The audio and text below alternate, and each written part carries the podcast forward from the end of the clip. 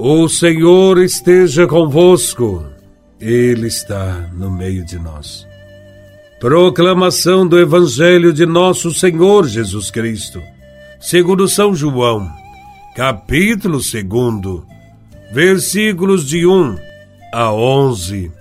Glória a Vós, Senhor. Naquele tempo, houve um casamento em Caná da Galileia a mãe de Jesus estava presente. Também Jesus e seus discípulos tinham sido convidados para o casamento. Como o vinho veio a faltar, a mãe de Jesus lhe disse: Eles não têm mais vinho. Jesus respondeu-lhe: Mulher, por que dizes isso a mim? Minha hora ainda não chegou. Sua mãe disse aos que estavam servindo: Fazei o que ele vos disser. Estavam seis talhas de pedra, colocadas aí, para a purificação que os judeus costumam fazer. Em cada uma delas cabia mais ou menos cem litros. Jesus disse aos que estavam servindo: Enchei as talhas de água. Encheram-nas até a boca. E Jesus disse: Agora tirai e levai ao mestre-sala. E eles levaram. O mestre-sala experimentou a água, que se tinha transformado em vinho. Ele não sabia de onde vinha mas os que estavam servindo sabiam, pois eram eles que tinham tirado a água. O mestre Sala chamou então o noivo e lhe disse: Todo mundo serve primeiro o vinho melhor, e quando os convidados já estão embriagados, serve o vinho menos bom. Mas tu guardaste o vinho melhor até agora. Este foi o início dos sinais de Jesus. Ele o realizou em Caná da Galileia e manifestou a sua glória, e seus discípulos creram nele. Palavra da salvação. Glória a vós, Senhor. Este evangelho apresenta o início da missão de Jesus em Caná da Galileia. Ali ele realiza o milagre de transformar a água em vinho. Este foi o primeiro milagre realizado por Jesus. Milagre que fez os discípulos acreditarem nele e aderir ao seu projeto de vida. O milagre aconteceu num vilarejo da Palestina, em Caná, numa festa de casamento. Estão presentes os convidados que se reuniram para passar alguns dias felizes, já que naquele tempo uma festa de casamento durava vários dias. Mas surge uma surpresa desagradável. Não há mais vinho, e nem mesmo água, pois as talhas estão vazias. É uma situação desagradável de penúria, que provoca mal-estar em todos os presentes.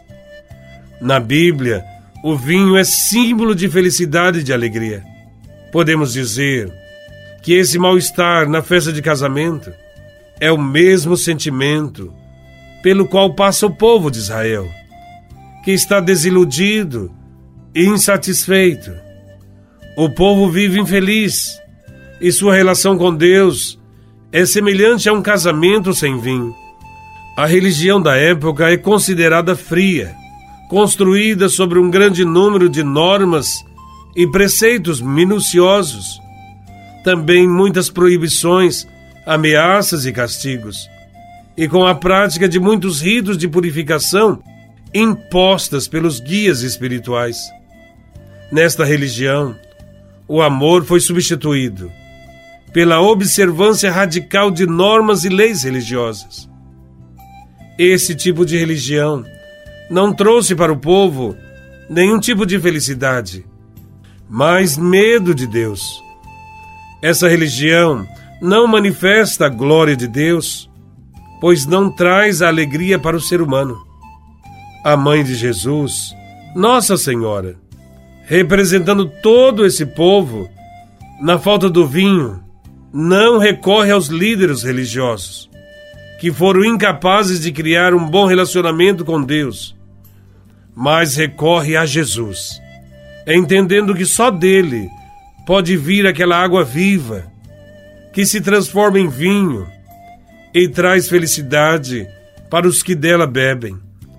Jesus então diz que a sua hora ainda não chegou, pois ele ainda está no começo de sua missão.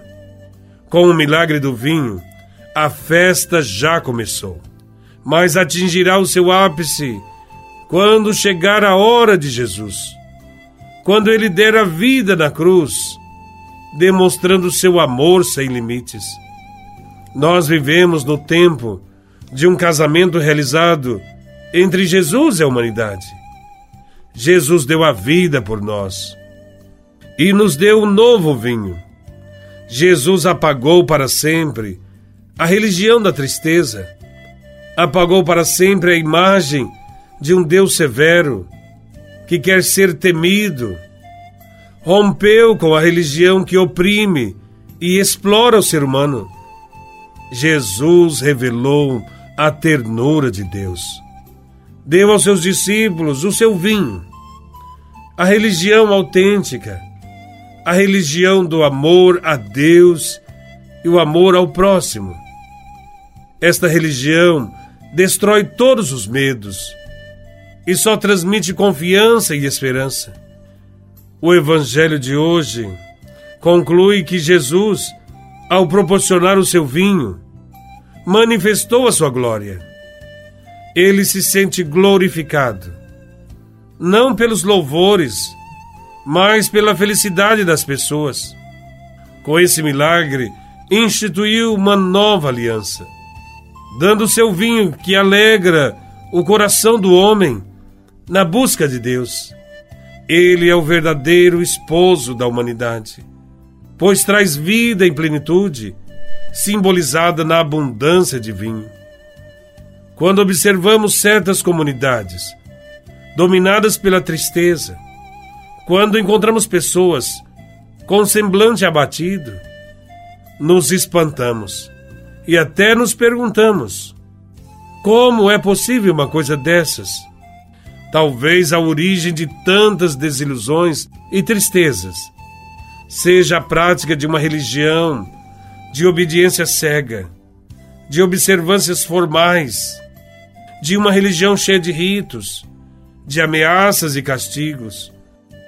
A experiência de uma religião sem o amor a Deus e ao próximo só provoca angústias, preocupações e sofrimentos íntimos. Deus faz com que experimentemos o vinho novo da salvação, ajudando-nos a passar do nosso velho modo de viver para uma realidade nova, marcada pela alegria e pela liberdade. Deus é nosso amigo, aquele que nos ama e cuida de nós. Que Nossa Senhora nos ajude a enxergar sempre mais Jesus Cristo como nosso Senhor e Salvador. Nossa Senhora Aparecida, rogai por nós.